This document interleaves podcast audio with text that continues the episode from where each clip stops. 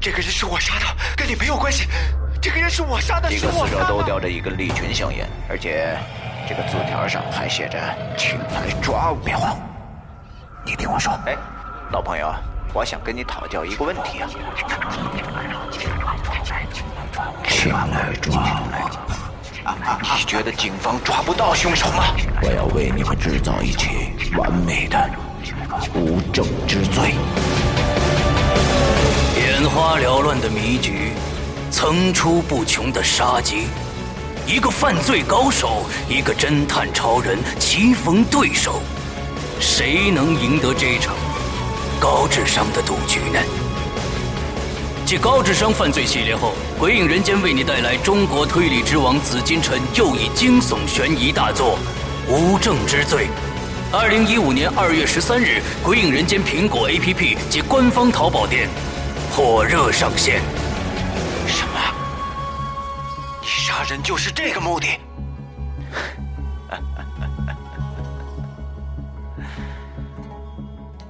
你说呢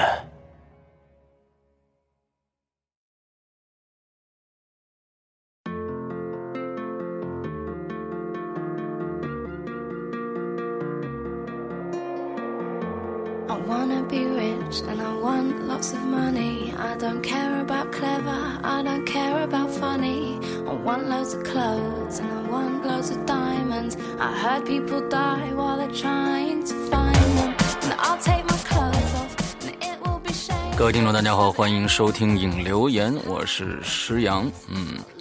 我上一周呢，呃，我们大家经历了一个非常刺激的一周啊啊，对我来说是非常刺激的，就是我们的《鬼影重重》已经正式上线了啊，呃，时隔八个月啊，我们算了一下，从最后的渊源的最后一期到现在，好像差不多有七八个月的时间了啊。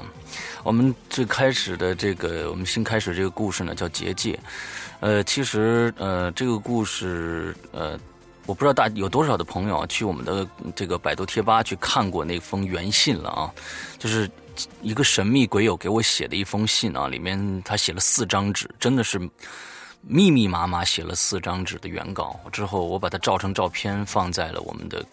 这个贴吧里边，呃，加上我写的这个整个根据这四张纸写出来的一个故事，之后呃，不知道有多少人看过了。那反正反正，呃，有很多朋友说，呃，这里边的一个桥段啊，是以前看过的一个桥段，这个我也知道，但是我觉得很好玩它并不是说是，嗯，这只是一个桥段而已啊。桥段那非常非常的多嘛。那一个故事里面，你不免看到很多的相同类似的桥段啊，但是这并不是故事的主体啊。我跟大大家解释一下，希望希望大家，其实我我我我我我觉得大家现在都是博览群书的这个这个这个朋友啊，不管看过和没看过，我觉得不要那么提早的下结论，因为这只是故事的第一集，它只只不过用了一个，比如说啊，简单的那那我们故事里白衣女人什么这些东西呃会出现很多很多次，那这都属于桥段而已。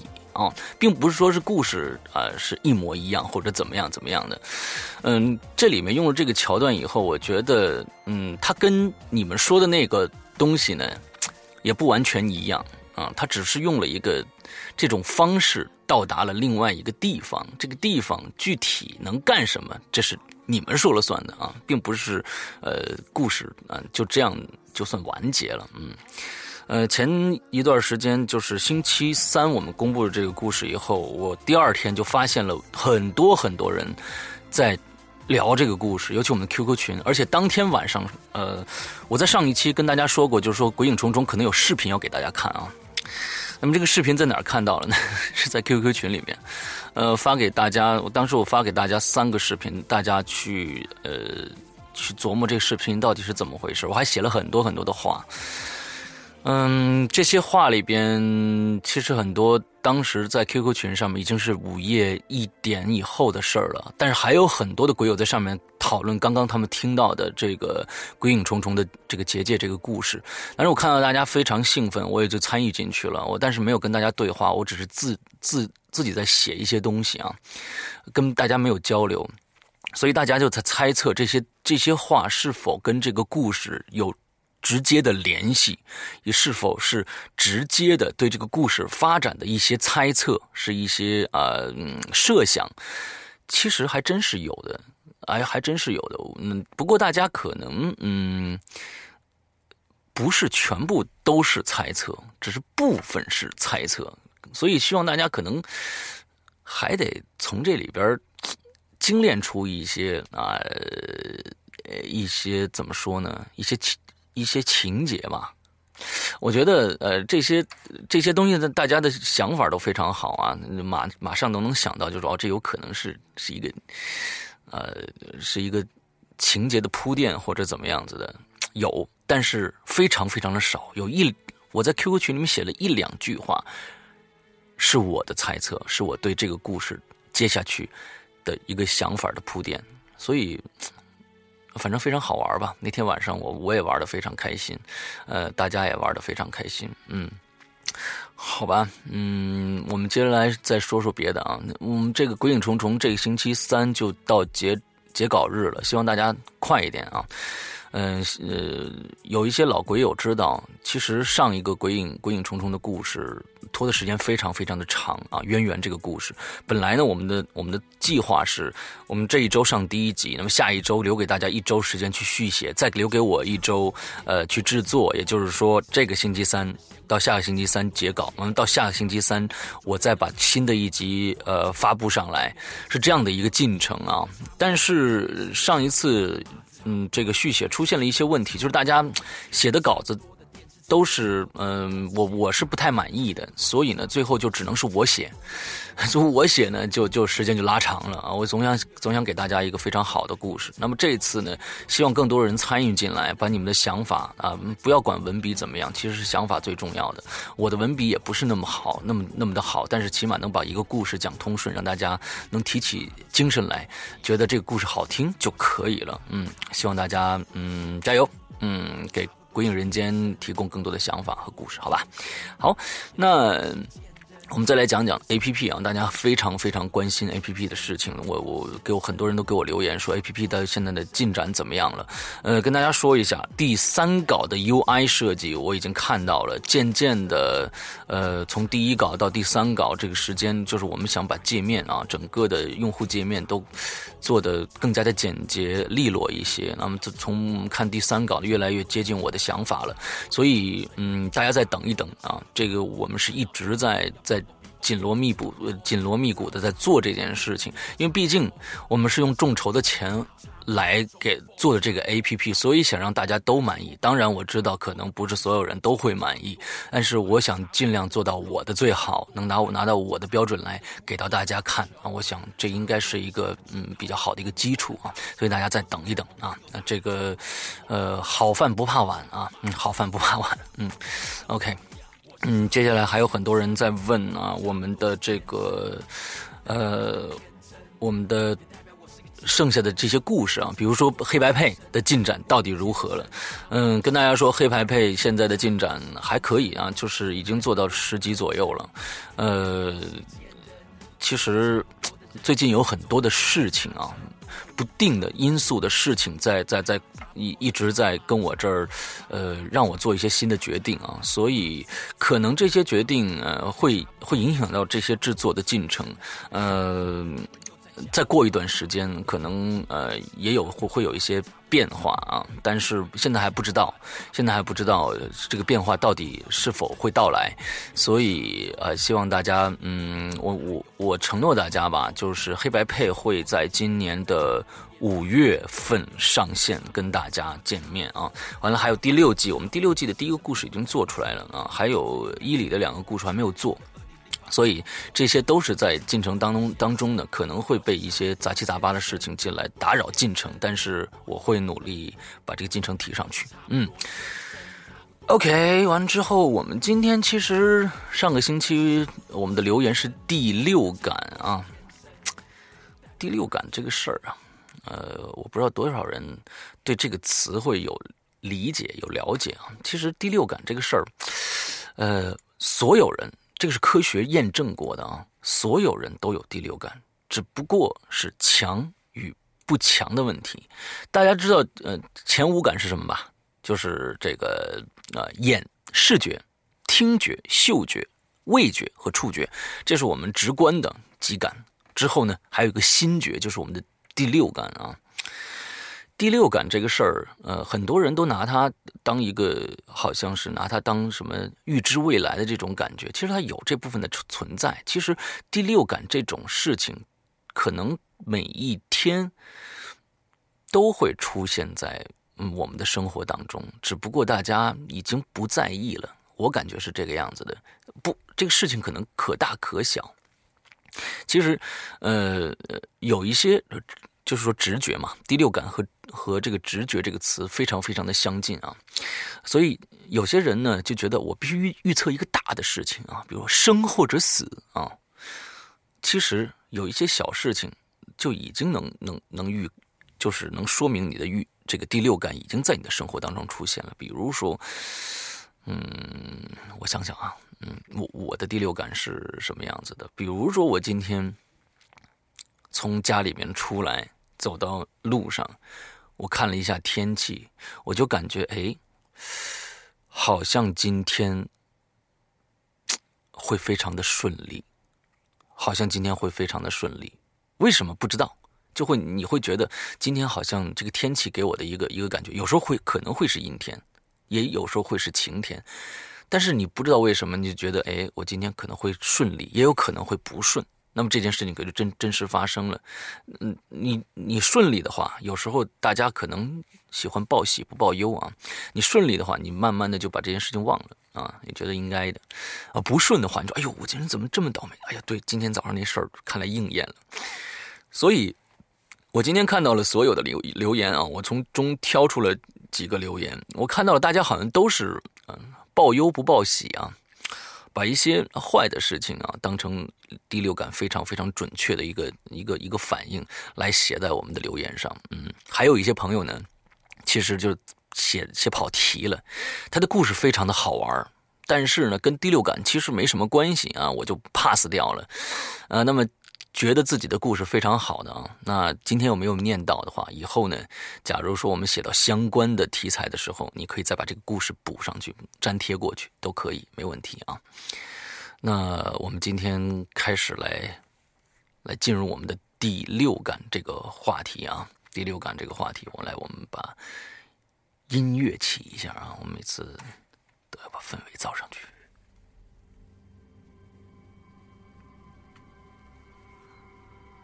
我们每一次的音乐都是恐怖音乐，对不对？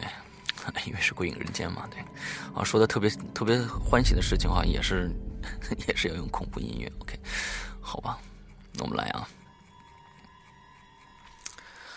第一个鬼友呢是来自太空的男人，嗯，他说：“诗阳哥、靳东哥好啊，我从小没怎么遇到过灵异事件。”可能是因为我从小这个妈妈让让我这个身上带着这个护身符和佛牌的作用啊，也有可能是八字比较重啊。不过呢，我觉得我的直觉或者说是第六感非常的准确。比如说啊，有时候我会感觉啊电话会响，哎，下一分钟这电话就响了。有时候呢，我走到从来没去过的地方，我却会觉得我好像来过这儿。还好几次呢。我在做某件事呢，突然想到我曾经好像梦过这个场景。我相信，这个这个感觉好像大家都有过啊。我是有有过非常多的这种这种呃现象，就是比如说我在跟别人吃饭，我一个陌生人吃饭，我见到他以后，在那个场景，我会觉得，哎，这个好像我在梦里梦到过啊。嗯，OK。接着来说，我平常很爱看这个台湾灵异节目，经常听一些有的没的啊。据台湾的老师啊，呃，不是说那个学校里教书的老师啊，是说那种佛学佛道的人啊，他们通常帮人看风水，或者是在庙里头当这个扎童啊，呃，或者说呢是神明的代言人啊。说人刚出生的时候啊，第三只眼睛额头中间呢还没有关闭，可以看到其他空间的好兄弟。啊，所以呢，有时候小孩无缘无故的哭了，可能是看到什么东西了。嗯，这只眼睛呢，会随着年龄的增长渐渐的关闭，而那些没关闭的人呢，就会变成所谓的这个阴阳眼，啊，可以看见、感应到好兄弟。还有呢，有些人呢，这只眼睛没有完全关闭完整啊，所以他们也可能感应到一些东西，可能就是所谓的第六感了。好了，就这样，诸位两祝两位大哥呢，节目越办越好，加了个油，嗯，OK。其实第六感啊，这个就说的有点狭，这个这个这个窄了，呃，有点狭义了啊，就是说第六感不包括看到。就是我们看到灵异事件啊，这不算是第六感。第六感是，其实就是一种预知感觉。大家可这个是科学公认的，因为每个人都是含有第六感，或多或少都是含有公这个这个第六感的。但是呢，有人问这个第六感啊，能不能训练？哎，还真的没法儿。好像像目前来说，说训练第六感，只有当时日本的忍者。是训练第六感的，但是呢，它的具体训练方式啊和方法以及这个内容呢，这这个这个各种原因呢是无从考证的。另外，现在好像日本的忍者也也也基本没了啊，那都是在那那个时代的时候啊，在火影那个时代的时候啊，他们训练第六感，这种第六感。但另外呢，还有这个淘宝上啊。查了一下，说有人能训练第六感啊，就是通可以预知未来啊。这个大家不要相信啊，这都是扯淡，你知道吧？第六感其实有一些的时候，据心理学上，心理学上他说是什么呢？就是听觉、视觉、味觉、嗅觉和触觉接收外面的刺激，然后整理分析，最后确认确实认识。但我们这这些都是闻到的什么味道啊？臭就是臭，香就是香，来确认你的认。这个这个认识，而在潜意识里面啊，会接受到更多由于潜这个意识层面所遗留的东西。比如说，我们闻到一个一个一个花的味道啊，比如一个花的味道，这个这个花的味道，其实每个花的香味都不一样的啊。比如茉莉的花的香味是一种味道啊，一个玫瑰花的香味是一种味道。那么在这种味道时候，你闻到这种味道的时候，当时你觉得这个味道。是好闻的，但是这个好闻的层面，你会把玫瑰花的整整个的形态，整个对于你身身体当时闻到这种这种味道的心情，还有各种各样的杂七杂八的跟味道没有直接关系的东西，你记记录到你的大脑的这个浅层里边去。之后呢，这些东西呢是透过语言或者这个逻辑推理而得的，这些信息呢经过。这个长年累月存储在你的大脑里呢，这些东西是不易察觉的。当他们浮现到意识层面的时候，成为一种可辨识的感觉的时候，就是我们所说的这个直觉和第六感了。它其实是这么在在这个心理学上是这么解释的：你们可能这个第六感让你们感觉到，我我并不是通过前五感推导出来的这个。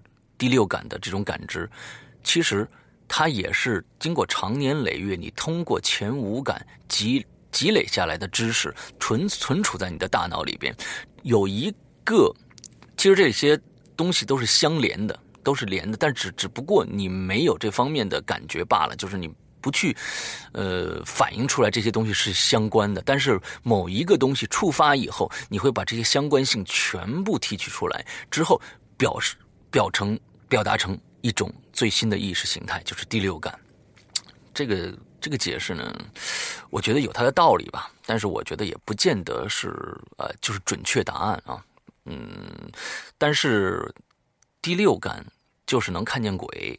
这个我是不认同的啊，嗯，好，我们接下来，家人们是柳晴雨啊，他写的很短啊，说第六感真是让我哭笑不得，很多胸有成竹的事儿呢，自我感觉特别好，但是结结果出来呢以后肯定不如人意啊。前面有人说到考试，我也有过经历啊，感觉这次考的发挥的特别的差，等结果等结果的日子里呢，又是上火又是低落，等到公布考试结果的时候呢，反而成绩特别好。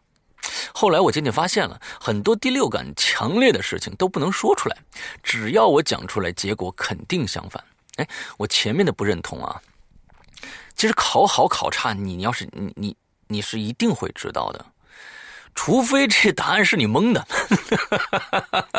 你不知道对错，完之后呢，你就无无从判断这件事情的结果了啊。我反正没有这这方面的这个感觉啊，就是我。这次要是真的这我会答，那就肯定是是有有把握的；不会答，那肯定是没把握的。但是后面这个我认同，有很多的事情，你你特别希望他成功，你特你听到了一个事情特别特别的兴奋，之后想跟别人分享，之后你分享以后呢，这件事情可能就不成功了，就不那么顺了，而你一直埋在心里，默默让这件事情去嗯去推进这件事情的这个这个成功，等到成功时你再说给别人，这样的事情反而的成功率非常的高。往往是那些你觉得哇，今天比如说，呃，比如说一件非常简单的事情，就比如说一个作家跟我这儿前一段时间我说的这个《盗墓笔记》啊，呃，什么《盗墓笔记》？这个这个《凶宅笔记》，呃，我说特别好，我特别喜欢这部作品，我希望跟作者能能签约。我在影留影留言里面就跟大家说了，结果呢？这件事就没成，呃，真的就没成。大那作者就根本没搭理我，你知道吧？嗯，呃，就没成。那假如说可能跟最开始我们的黑白配的那个一样，我就跟大家说我非常喜欢这个作品，我也没说我要签不签或者怎么样。结果呢，这事儿就成了啊，这件事就成了。所以，可能一件事情先别那么乐观啊。嗯，你自己心里有个乐观的态度，不要尽早的去跟朋友去分享，先把这事情做成以后，再跟朋友去分享，可能会更好一些。嗯，我是这样的一个经验啊。好，下一个听众叫朝朝见上的流苏啊。嗯，他说：“施阳、静东，你们好，我是新加入群的鬼友啊。巴里的巴里不能改名字，我在群里的名字叫水烟啊。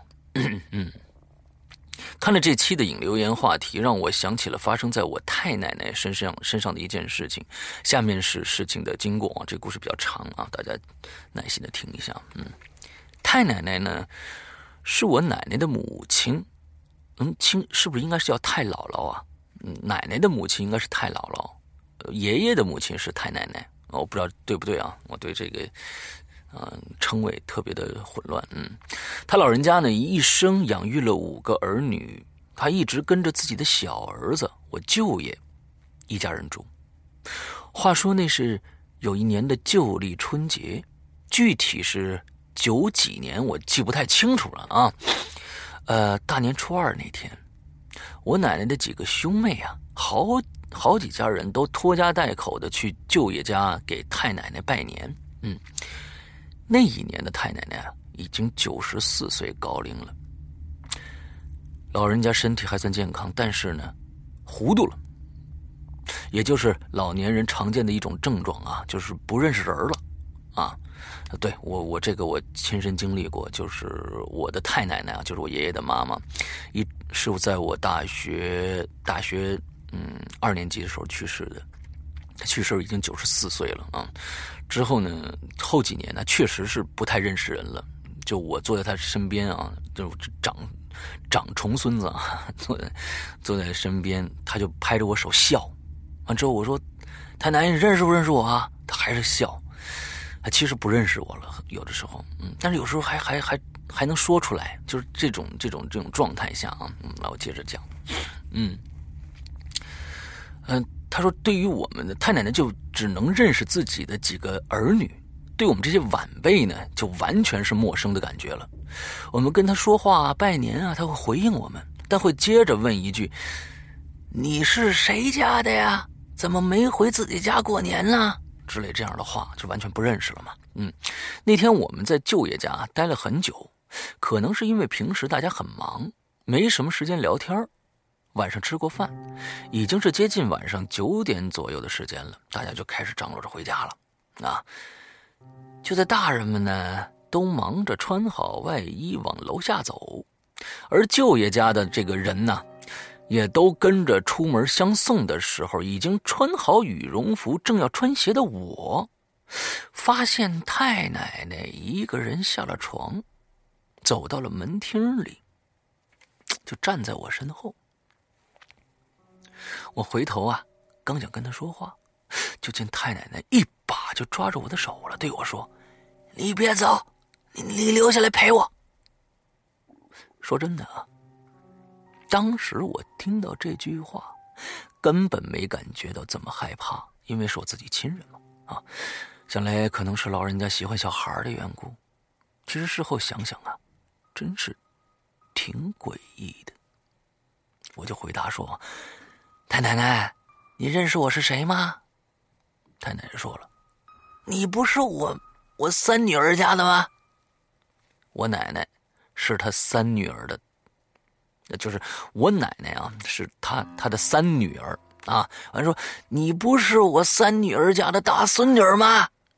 别走，留下来陪我。”哦我说：“太奶奶，太奶奶，这家里人多，晚上住不下了，我明天再来看您吧。”可是太奶奶就是不放开，抓着我的手，嘴里一直在说：“你留下来陪我，留下来陪我。”这个时候啊，我妹妹，啊，也就是我叔叔家的孩子，正好也到门厅里要穿鞋，看到这种情况，以为太奶奶又糊涂了，就帮着我劝太奶奶。可是太奶奶一看到他呢，同时也抓住他的手了，说：“你也别走了，你都留下来陪我。”这个时候啊，我们姐俩都被太奶奶抓着了，谁也不敢用力挣开，怕把太奶奶弄伤了。就在我们和太奶奶在门厅里说话这个时间呢，大人们早都下了楼了，有些人呢已经到了小区的这个院门外了。站在路边上开始打车准备回家。突然间，这太奶对我们说：“啊，你们俩来，你跟我看看去。”然后就一手一个，拉着我们往舅爷的书房里走。舅爷家的房子啊，是在这个小区临街的一栋高层的三楼。也就是说呢，从书房的窗户外面往外看呢，就能看到小区院门口的那条大路。我和我妹妹啊，跟着太奶奶来到书房的床边上。太奶奶就说了：“你看，你看，你们往外看看。”我们顺着太奶奶手啊，就指这个方向看下去，就看到我们家这个亲戚们呢。都已经在路上了，有的在打车，有的还在聊天呢。我心里就着急，想下楼找爸妈去。于是就问太奶奶：“您您让我们看什么呀？”太奶奶伸手一指马路的对面说：“看呐，看啊，那边。”我转过头，向马路对面一看。就发现呢，一个熟悉的身影正在蹒跚的横穿马路向对面走去，那是我的爷爷，也就是太奶奶的三女婿。还没等我再问太奶奶为什么要让我们在这儿看爷爷的时候，就发现了个黑乎乎的影子，用一种极快的速度从我的视线的右侧飞驰而来，一下子就撞倒了正在穿过马路的爷爷。那是一辆飞行驶的飞快的摩托车。当时我就吓傻了。舅爷家门前的大路右侧是一个大大的下坡路，爷爷那一年也六十多岁了，被一辆从下坡路冲上来的摩托车撞倒了，一定是非常严重的事儿。这时我看到在马路。这边聊天打车的大人们都看到倒地、倒的倒在地上的爷爷，他们就冲过去啊，检查爷爷的伤势。我和妹妹也赶紧穿好鞋，爬跑下了楼。不知道为什么，这时的太奶奶也不再死死的拉住我们的手了。到了楼下，我们知道那个开摩托车的司机呀，刚喝了点酒，从朋友家里回来，因为天黑又遇到了下上下坡路，所以没看到穿过马路的爷爷。大人们叫了幺二零，送爷爷去了医院。那个司机呢也去了，因为爷爷需要住院检查，所以呢，奶奶、我的父母、我妹妹的父亲和舅爷家的大人们呢，当晚都留在了医院等消息。而我和我妹妹那天晚上真的留在了舅爷家里，陪着太奶奶住了一个晚上。这是个大家庭啊，嗯，挺好的。呃，咱们接着说。说实在的，我不知道太奶奶的这件事情呢，是不是就是所谓的第六感或者叫预知，但它却真实的发生在我的生活当中了。有人说，老人活到了一定的岁数，就会更接近神明。那些我们无法感知到的危险，他们会在事先有所察觉。但也就是因为这样，到了那个年龄的他们，在我们的眼中反而变糊涂了，有时连话都说不清楚，意思也表达不清楚了。也许，这就是所谓的天机不可泄露吧。所以才让他们的某些行为，在我们看来，就是年纪大了，糊涂了。哎，这个想法非常的好啊，嗯。现在想想，这件事情让我感觉诡异的地方有以下三点：第一，太奶奶平时根本不认识我们，可在当时呢，她能清清楚的说出我是谁，而且没有错误。那么当时说留下陪我这句话的人，真的是太奶奶吗？我现在反而没那么确定了。第二。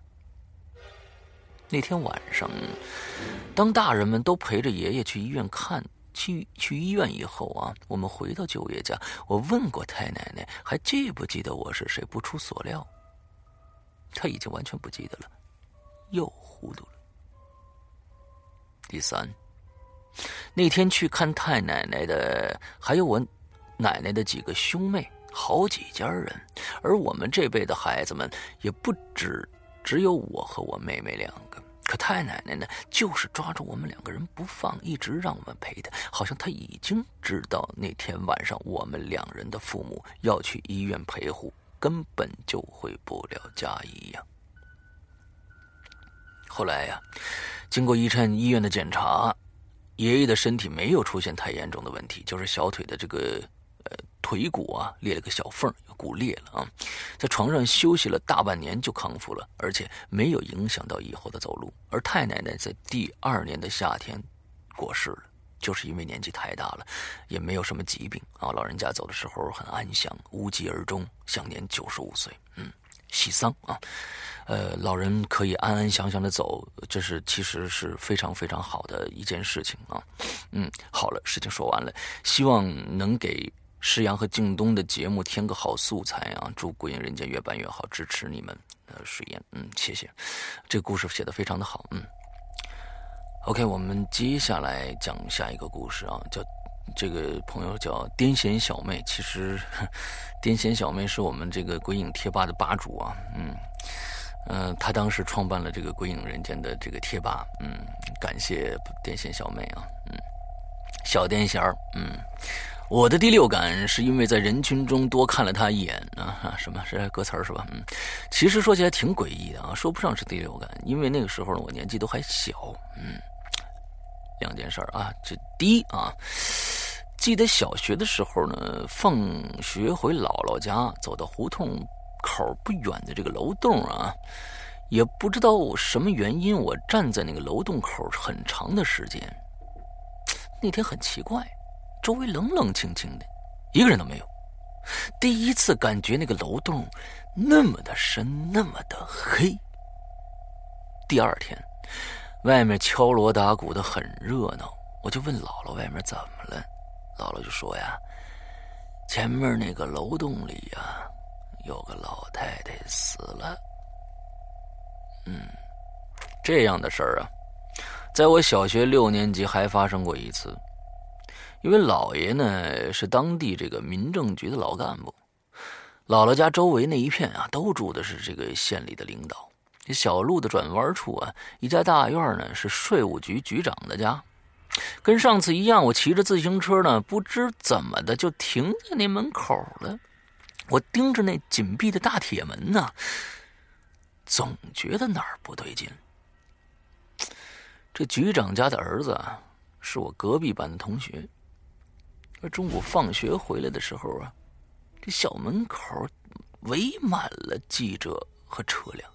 见着这局长的儿子走出来了，记者呢是一拥而上，问起了他爸爸的死，问起了他的爸爸死了，他现在是什么想法？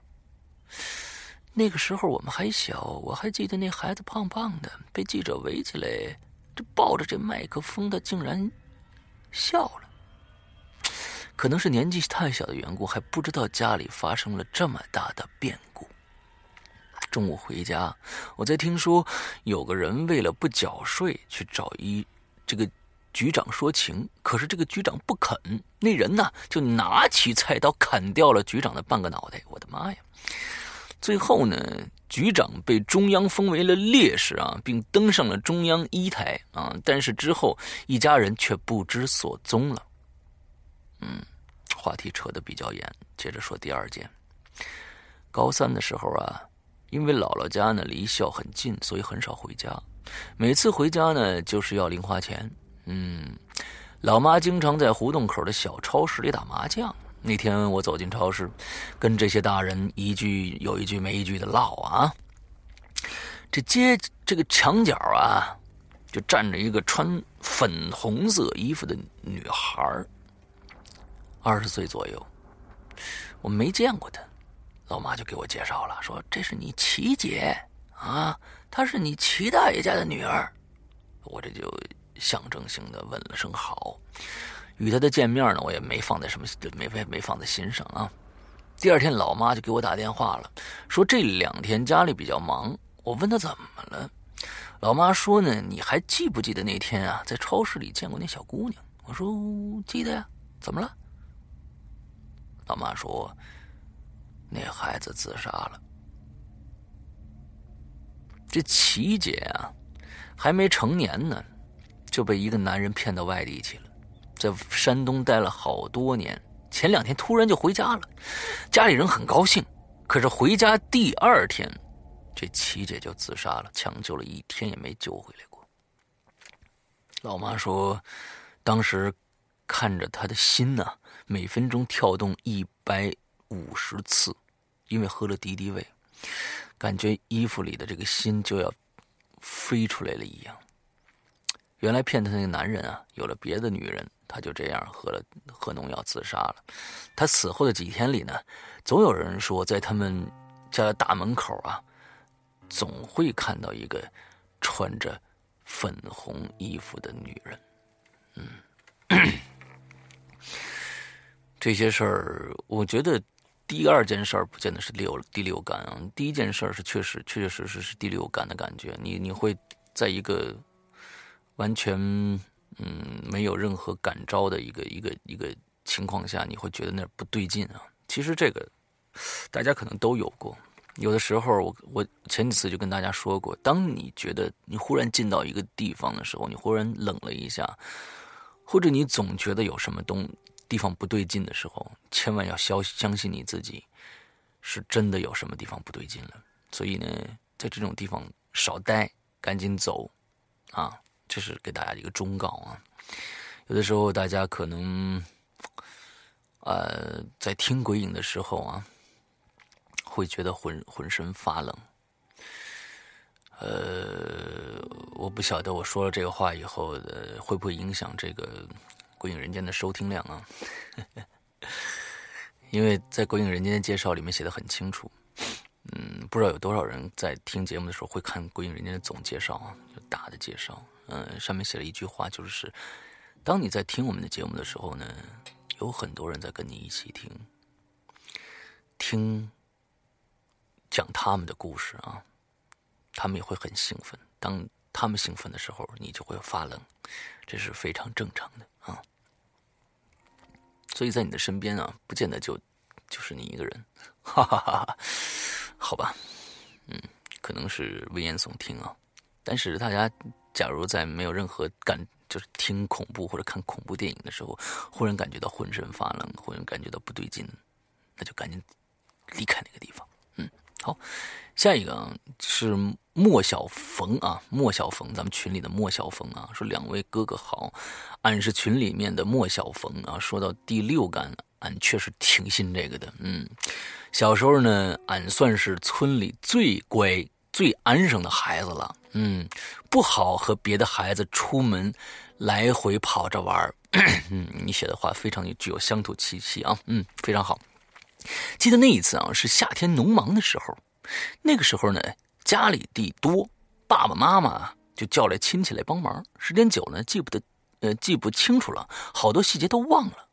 那个亲戚啊，家有家里有一个拖拉机，来的路上呢是开拖拉机来的，需要用拖拉机这个犁地啊。平常呢上地干活呃干农活，爸爸妈妈呢都是不让俺去的，俺也只喜欢一个人在家玩爸爸妈妈呢也不用担心俺。那天俺呢不知道怎的，总觉得一。定要去，好像会发生什么不好的事情。当时了，当然了，那个时候不一定是这么想的啊。俺呢就跟爸爸闹着一定要去，后来爸爸呢被闹得没有办法了，只好带着俺一起去了。刚到了地上啊，也没有发生什么事情。地快犁完的时候啊，突然这拖拉机坏了。机器还在转，好像是哪儿卡住了。大家就摸弄了一会儿，也没弄好。这时候呢，机器还在运转，所以呢，爸爸就建议大家休息一下。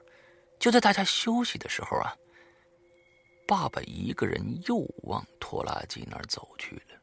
就在爸爸快要走到拖拉机的时候，我的心里。突然就有点不舒服了，嘴里不受控制大喊一声：“别去！”爸爸明显被吓了一跳，条件反射的向后一跳，刚好跳过了不知道何时冲过来的拖拉机疯狂的碾压，刚好躲过了不知何时冲过来的拖拉机疯狂的碾压。我的妈呀！忽然就是那个拖拉机一直在运转，但是它不动，忽然就动起来了，对不对？是这意思，对不对？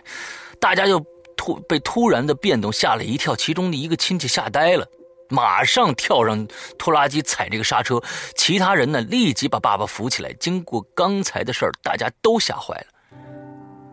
后来呢，就找了个师傅把拖拉机修好了，地犁完也没有出再出什么事儿。大了以后才知道，这有可能是第六感。俺这个故事不知道算第六感呢，还是算灵异呢？但是俺还是挺相信第六感的。不管算什么啊，这是一个好事儿啊，我们避免了一个悲剧的发生啊，这个真的是非常牛逼啊，非常牛逼。好吧，我们接着来啊，顺灵，嗯，也是我们群里的一个朋友啊，他说，呃。前一段时间啊，这个做有朋友做了一个梦啊，我先解释一下这个图上啊，他发了三张图片，我跟大家说一下图片，嗯，是他一个朋友跟他说，这个都已经快睡了，是当时是凌晨零点十二点五十四分凌晨啊，都已经拜拜了啊，两个人拜拜了，忽然这个朋友又说，他说太热了，睡不着。你最近呢要注意安全。我有两三次啊，在梦里梦到你出事了，车祸之类的。完，这个顺灵还回回他说：“我很危险吗？”问了一下，之后他可能也没答啊。他说：“这个这个上面这个图呢，是大年三十我的聊天记录。大过年的晚上，他对我说这样的奇奇怪怪的话啊。然后第二天大年初一呢。”我坐公交车一个人进城玩，结果撞车了。下图呢是前面那辆公这个这个公交车呢和前面那辆私家车撞了，撞的比较惨烈。后面那个那个车尾私家车的车尾直接撞废了啊！本人坐在最前面，直接滑下去了。所以呢。最好坐公交车的时候不要玩手机，然后呢，手机就滑滑下去了。还好壳子没事啊，还好是这个还好有壳子没事我的妈呀，我们现在的朋友就是把自己的这个手机的这个好，这个这个有没有事比自己的命还重要啊？他说还好壳子没事有壳子手机没事啊。我只是大大腿内侧啊擦伤一点点，嗯。好，你先要管命啊，后后来再管手机，好吧？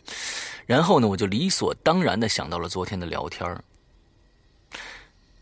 右图还有一张图啊，更诡异的是，公交车是哪一路，居然也和梦是吻合的。这个梦大年三十他跟我讲过，就是我在他的这个校门口被撞了。天哪，这到底是第六感还是一种特殊的诅咒呢？这真说不清楚了。他后面他还截了一个一个呃图，他说是 “You remind me of my dream”，就是 “You remind me of my dream”，就是你的你说的这个故事，你今天又提醒了我梦中的，让我想起了我的一个梦啊。他说：“看来梦不是反的，就是这个这个谁，呃，就我们这个这位鬼友啊，就是顺灵。他说这个看来这个梦不是反的。接着这个朋友说呢。”你撞这车是四十六路，这四十六路是，是我从家里坐车去学校的公交车，也就是说他在梦里边，他坐这四十六路去上学。啊，后面我们这顺灵说：“纳尼啊？好吧，嗯，这真说不清，说说不清楚是诅咒还是第六感啊？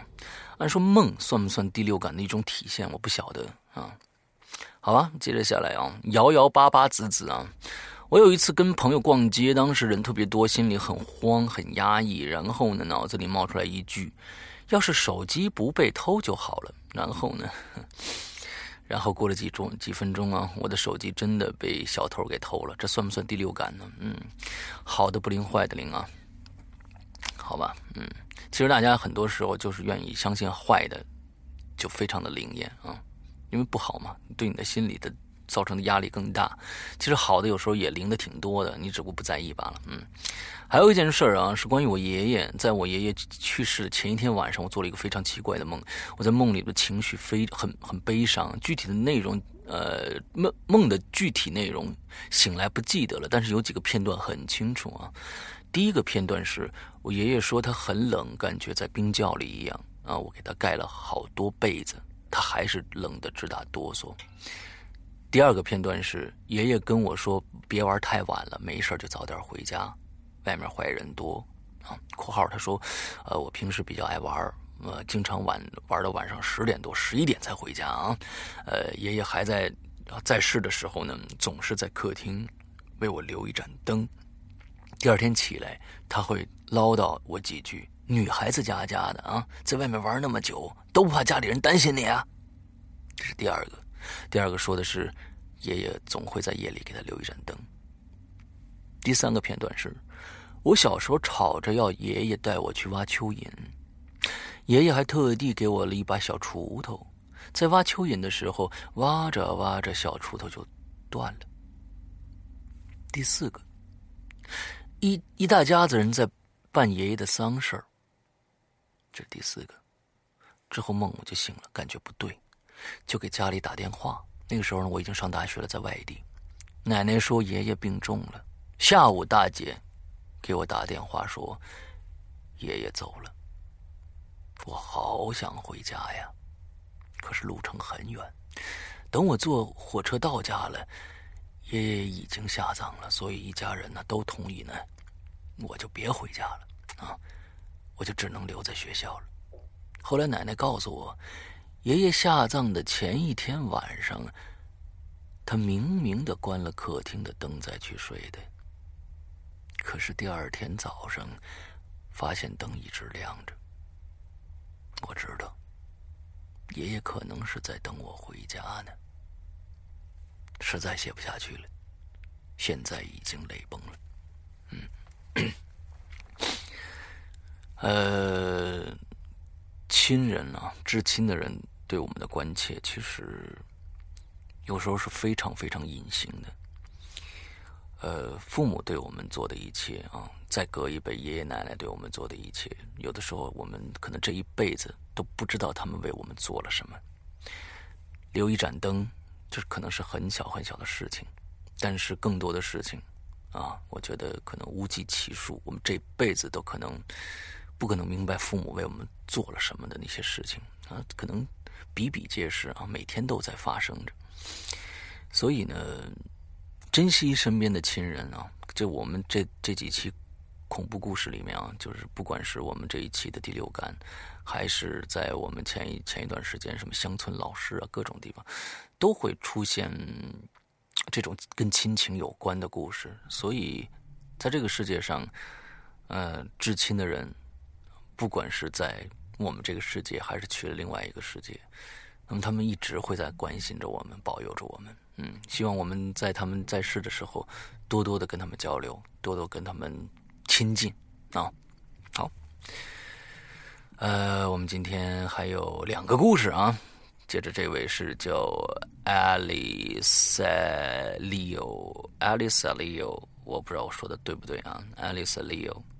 石阳哥、靳东哥，你们好。说到第六感，我有一次绝对真实的第六感体验。嗯，记得那时我在读大二的时候啊，晚上睡觉做梦，梦见宿舍过道上人来人往，很吵，不断有人跑来跑去的，好像发生了什么事儿。只是感觉呢，现场气氛很紧张。这是做梦啊！第二天一早还没睡醒呢，就听到走廊外边吵的呀。这我们宿舍的人呢，纷纷埋怨外面的人干嘛一大早就吵吵闹闹的。当时一般非常，当时一股非常熟悉的感觉就涌上了我的心头。我突然意识到，这感觉和我梦里那个情景几乎是一模一样的。我顿时就有一种很不祥的预感。下了床，开了门，眼前的情景把我们宿舍所有人都惊呆了。整个走廊的墙上写满了红色的各种诅咒的字样我当时第一反应，我就觉得那红色的是一定是血。我看到走廊里啊，不断有同学惊叫着喊同宿舍的人出来看，也有很多的学生拿出手机拍。我们宿舍也不例外，拿出了手机开始拍照。我仔细看了看墙上写的字儿，因为毕竟毕竟这个毕业太久了啊，记不太清楚。大概就是写着说：“我诅咒你们全部人不得好死，这个社会太冷漠了，你们全部去死吧。”还有一些诗之类的啊。都是反映了社会冷漠残酷的。当时呢，我就觉得写写字的这个人呢，还是挺有文化的，因为写了很多诗词啊。当我们走到宿舍大厅的时候，现场就更恐怖了。宿舍大门那个衣冠镜啊，就一进那个宿舍大门都有个大镜子啊，这很多宿舍都是有的，被写满了写字。然后呢，一楼至五楼的楼梯的墙上也写满了，我简直不敢相信，这人哪来的那么多的血，能写五层楼？学校的反应也很快啊，马上派了物管的人拿着砂纸到处的这个蹭墙，老师就开始驱赶学生了，阻止拍照。到了下午，我们下课回来。整个宿舍楼就像啥都没发生过一样，一个写字都看不到。晚上宿舍晚上，老师就一个个宿舍的检查，让同学们上交手机，谁拍了照立马给删除，不然就给处分，还威胁我们不让外传。这个事儿过了一段时间以后，我们的听宿管阿姨说，才知道写血字的是五楼宿舍的一个女生。听说呢，她平时性格就有点孤僻，加上他们宿舍的女生很排挤她，不知道是不是太压抑了，就突然爆发了。晚上宿舍人都睡了，她就爬起来去干这件事儿，是把十个手指头全划烂写的。写完了以后。这女孩就从我们住的一层一楼宿舍走道里边上那个铁栅铁围栏最下面的空隙呀，爬出去了。等学校找到她的时候，她已经回到家了。这这事儿虽然没有什么灵异的，但是是真实发生在我们学校的。我之后回想起来很害怕。那晚上我的。我到底是做梦的第六感，还是睡得迷迷糊糊时候听到了那个女生正在我们门口用血写着诅咒的话语呢？我真的不得而知。最后，祝两位哥哥节目越做越火。嗯，我觉得这件事儿啊，其实挺简单的。你们学校一定隐藏了什么秘密？他已经干了一个非常侵犯人权的一件事情。到下一次，这像这样的事情，他是完全可以学校是得到法律的处分的，不是你们得到处分。凭什么我的手机上面照的照片，你让我删除了，而且我还要把我最隐私的东西手机上交给你们学校呢？这简直就是无稽之谈，这只能在。我们我我们国家这些孩子没有任何的法律观念的时候发生这种事情，你凭什么把我最隐私的东西上交上去？而且我要是发出去了，你还我还要得到处分，这叫什么事儿啊？这一定是学校在隐藏他们的一些更可怕的一些事情，这是百分之百的。孩子们，假如说以后。学校组、学校校方让你们上交手机之类的这些东西，不让你们发表自己的言论或者怎么样的，那你完全可以去告他，这是最基本的。我们、我们、我们现在真的是，我们自己一定要维护自己的合法权益，这这个权益再合法不过了。我们没有透露机密、国家机密，我们不是间谍，我们只是把我们看到你学校里面发生的一件事情铺到网上去，这有什么不可以的呢？对不对？这是我们最直接的个人利益。好，嗯，好像上一次我们好像说到了一个什么个人利益的事儿，我已经忘了。嗯，好，我们今天呢最后一位听众啊，叫晴儿八六零八零八啊。石阳东哥，你们好！虽然每次留言都被都没有被读到啊，但是还是来支持一下。今天你被读到了，嗯，梦境实现不知道算不算第六感？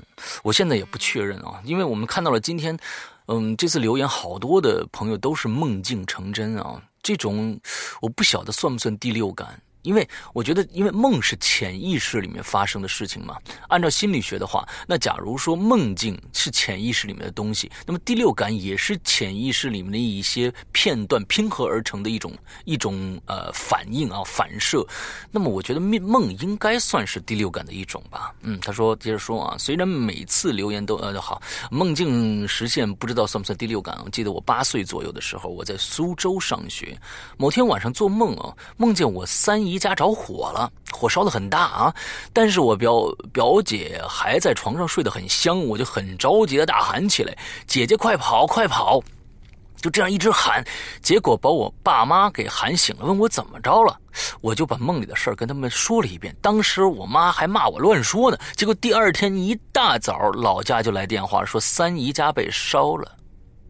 后来问我姐是怎么醒的，怎么跑出来的？我姐告诉我，她听见我在叫她，一直在叫她，她就突然醒过来了。（括号啊，我从小跟我表姐表姐的感情非常非常的好，事情就是这个样子，也不知道算不算第六感。最后祝鬼影人间越来越好，所有的鬼友幸福快乐。我觉得不管，呃。是第六感也好，是什么也好，但是你救了一个人呢，这个你应该给自己一点掌声的啊！就是我，我们也现在想，就是说，假如说真的是这样子，我们最亲近的朋友，最最最亲近的这个家人呢，在我们在他可能会会出现一些不测的时候，我们都能有感应的话，那是将会是多么好的一件事情啊！毕竟这这这种发生的这种事情发生的几率啊太小太小了。我顺着这个故事来来编啊，其实我们经常会说，那这个怎么说来着？阎王要要你这个这个这个什么一一更死，你绝对活不过三更什么之类这样这样的话啊。我觉得这个故事里面发生了一件事情，就是可能呃阎王爷这儿啊，地狱这个地方呃，可能阎王爷这儿出了点纰漏。他把表姐给看错了，是另外一个人，结果呢，都都没法改了，就赶紧的派个什么人到你这儿，让你来提醒你你的表姐这么着一件事情。我觉得这还挺有意思的，嗯，不知道是怎是怎么回怎么一回事啊？呃，所以跟大家聊了这么多啊，第六感，嗯，第六感这件事情是确实挺玄乎的啊。其实有很多人都说还有第第七感、第八感、第九感。嗯，第七感，不知道大家看没看过周德东老师啊，这个写的一个小说叫《第七感》，我非常喜欢这个小说，呃，可以介绍大家去看一看啊。因为周老师已经把这个小说在他写出来之前就已经签给别人了，所以我们没办法做成有声书。呃，但是我个人非常喜欢这个小说的结构和它的剧情啊。第七感就是时间感，第八感就是空间感。还有呢，人类还有未知的第九感啊，很多人都说还有这些东西，嗯嗯，所以人类大脑里边还有更多杂七杂八的事情，我们根本就就现在没有开发出来啊，希望以后能开能将大脑开发出更多的这些层面啊，让我们更加牛逼，说不定每个人都变成 X Man 啊。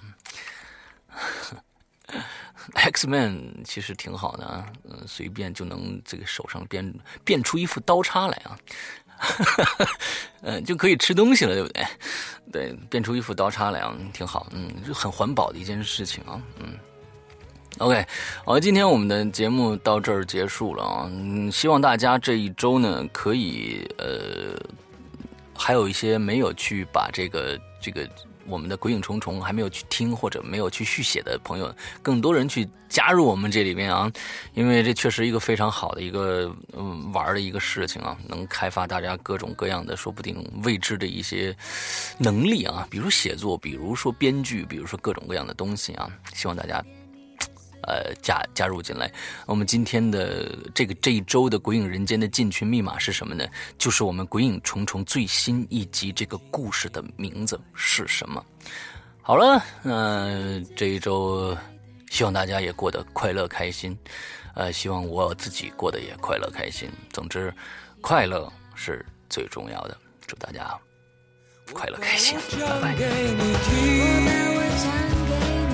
无邪的笑容给我吧，我们应该有快乐的、幸福的、晴朗的时光。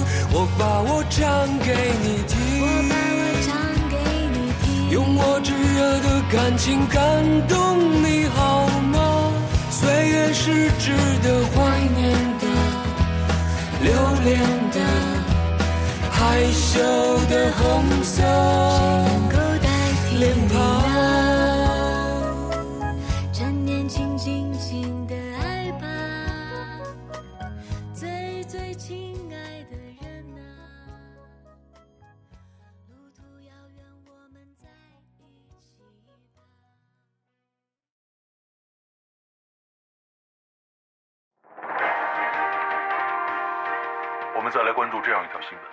我省金县今天又发生了一起全家的灭门惨案，此次案情与前两起灭门事件同样的诡异异常。呃，我们今天请来了省公安厅的刑侦专家朱国山警官，与我们分析。你停手吧！为什么呀？你把他们一家全杀了，还要怎么样啊？他们不该死吗？可甘家宁已经死了，你现在的复仇还有意义吗？我就是要让当年的化工女王来一次完美的逆袭。精心策划，完美布局，时间与空间的轨迹。